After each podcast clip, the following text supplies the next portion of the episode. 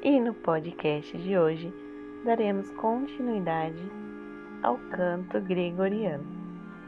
Vem comigo! O canto gregoriano foi criado antes do nascimento de Cristo, pois ele era cantado na sinagoga e países do Oriente Médio. Por volta do século VI, a Igreja Católica fez do canto gregoriano um elemento essencial para seus cultos. O nome é uma homenagem ao Papa Gregório I, que fez uma coleção de peças cantadas e as publicou em dois livros, um chamado Antifonário e o outro Graduale Romano.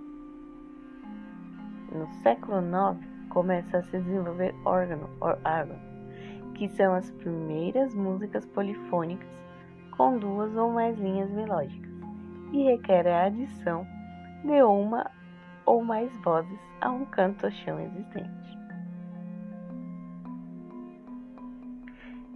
A música polifônica atingiu o auge de sua utilização e formulação no século XIII, através da Escola de Notre Dame.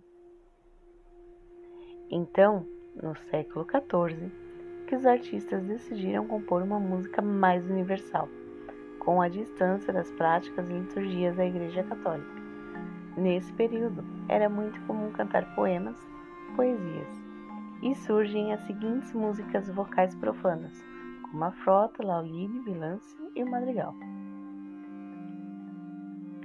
O madrigal é uma forma de composição que possui uma música para cada frase do texto, utilizando contraponto e a imitação.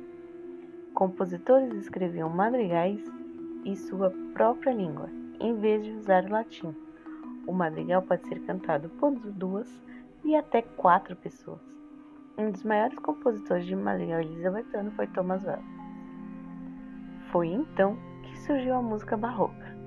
E nós veremos no próximo podcast História da Música e a de Música.